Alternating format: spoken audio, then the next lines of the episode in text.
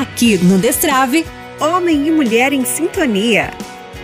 Seja bem-vindo, querido ouvinte. Aqui quem fala é o Vinícius. Aqui é a Laila. Nesse programa, conforme prometido anteriormente, nós vamos falar sobre a relação entre jejum e festa. Percebam que quando nós olhamos a liturgia da Igreja Católica, ela é envolvida em tempos onde nós somos convidados a fazer jejum, em tempos onde nós somos convidados a festejar. O que que Deus quer ensinar para nós? Já se perguntou sobre isso? O programa de hoje quer humildemente te ajudar com alguns insights, com algumas reflexões a entender melhor por que viver o jejum e qual a relação com a festa. É interessante porque este contraponto entre jejum e festa, jejum e banquete, nada mais é do que a própria dinâmica da nossa vida cristã, da nossa vida humana, terrena. Nós temos altos e baixos, podemos dizer assim, né? Tem momentos em que somos convidados a nos alegrar com alguma coisa, com alguma situação. Tem momentos em que a nossa vida é marcada pelo sofrimento, pela renúncia, pela dor. E isto é interessante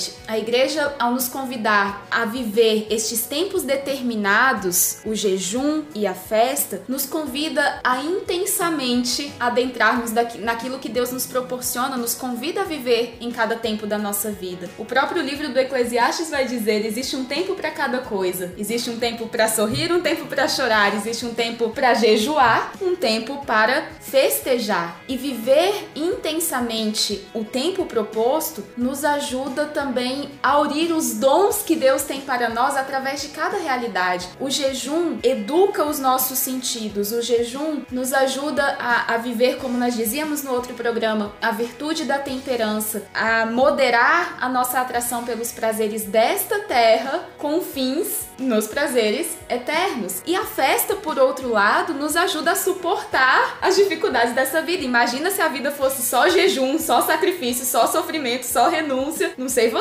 eu não aguentaria. A gente, é, esse ponto que ela levantou é, é muito bom e eu quero trazer aqui outros elementos para a gente refletir. Quando nós estamos numa festa, nós nos alegramos com a realidade criada. Deus nos deu o tempo de festa para ver que a vida ela é um dom e deve ser celebrada. Tem as suas alegrias. A criação, toda a criação é um grande presente de Deus para nós. Então, o tempo de festa é reconhecer esta maravilha dos dons que Deus nos deu, seja no alimento, seja nas companhias, em tudo que nós podemos experimentar de forma sensível. Por isso, encontrar-se nesta festa, né? E aí a grande festa cristã é a Eucaristia, porque ali tocam todos os nossos sentidos. Não sei se você já fez essa reflexão, mas a Santa Missa é um local onde os sentidos humanos são totalmente preenchidos pela graça de Deus. A audição, o olfato, o paladar, o tato, tudo aquilo que envolve essa dinâmica sensível do homem é tocado. Então Deus nos convida a essa festa para dizer: olha, aquilo que toca os seus sentidos pela criação é algo bom, só que não é o Deus, não é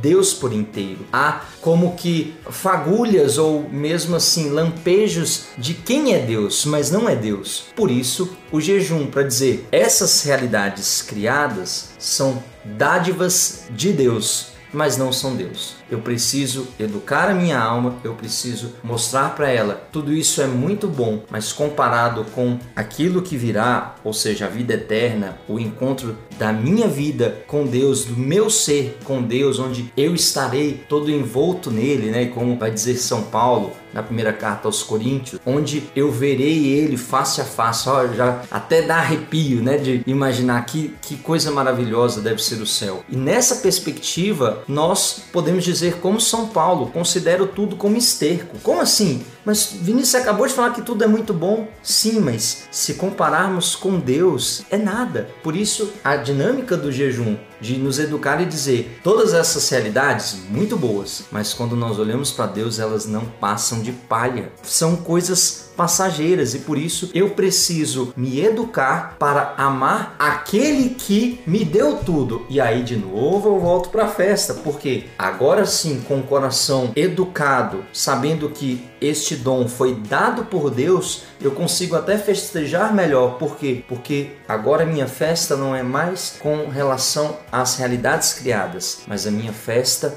é por quem me deu essas realidades criadas. É interessante como esta alternância entre jejum e festa vai nos conduzindo a um crescimento na vida espiritual, porque nós somos capazes inicialmente de fazer uma pequena renúncia, um pequeno jejum, e daqui a pouco, a partir deste jejum, desta renúncia, nós conseguimos experimentar o prazer sensível da festa. Aí nós voltamos para esse ponto, percebemos que aquilo ali não sacia, não, a gente não aguenta ficar naquele prazer o tempo inteiro. É mais ou menos assim, ah, eu tô com vontade de comer brigadeiro. Tá, eu faço uma panela de brigadeiro. Eu como ali, mas se tiverem duas, três, quatro, cinco, seis panelas, vai chegar uma hora que eu vou enjoar daquilo, porque nós não fomos feitos para esta realidade terrena, não é nada que se encontre aqui na realidade criada que irá saciar o nosso coração. Não é disso que nós ansiamos gozar eternamente, não é isso. Então, uma hora a gente percebe que aquele prazer sensível, por melhor que seja, aquela realidade da festa, por melhor que seja, ainda não é tudo o que o nosso coração deseja. E nós voltamos para uma dinâmica então de jejum, de mortificação. E assim nós vamos crescendo. Da próxima vez conseguimos experimentar uma alegria maior diante da realidade da festa. E, e seguimos nessa jornada, nesta alternância, até que chegamos a um crescimento espiritual verdadeiro. A princípio, nos desapegando dos bens terrenos, depois, como o Vini colocava, já conseguindo voltar o nosso olhar para Deus até que cheguemos, de fato, à união plena com Ele, que é o fim último da nossa vida. Percebam aqui um, um caminho, uma jornada espiritual, o desapego das coisas sensíveis,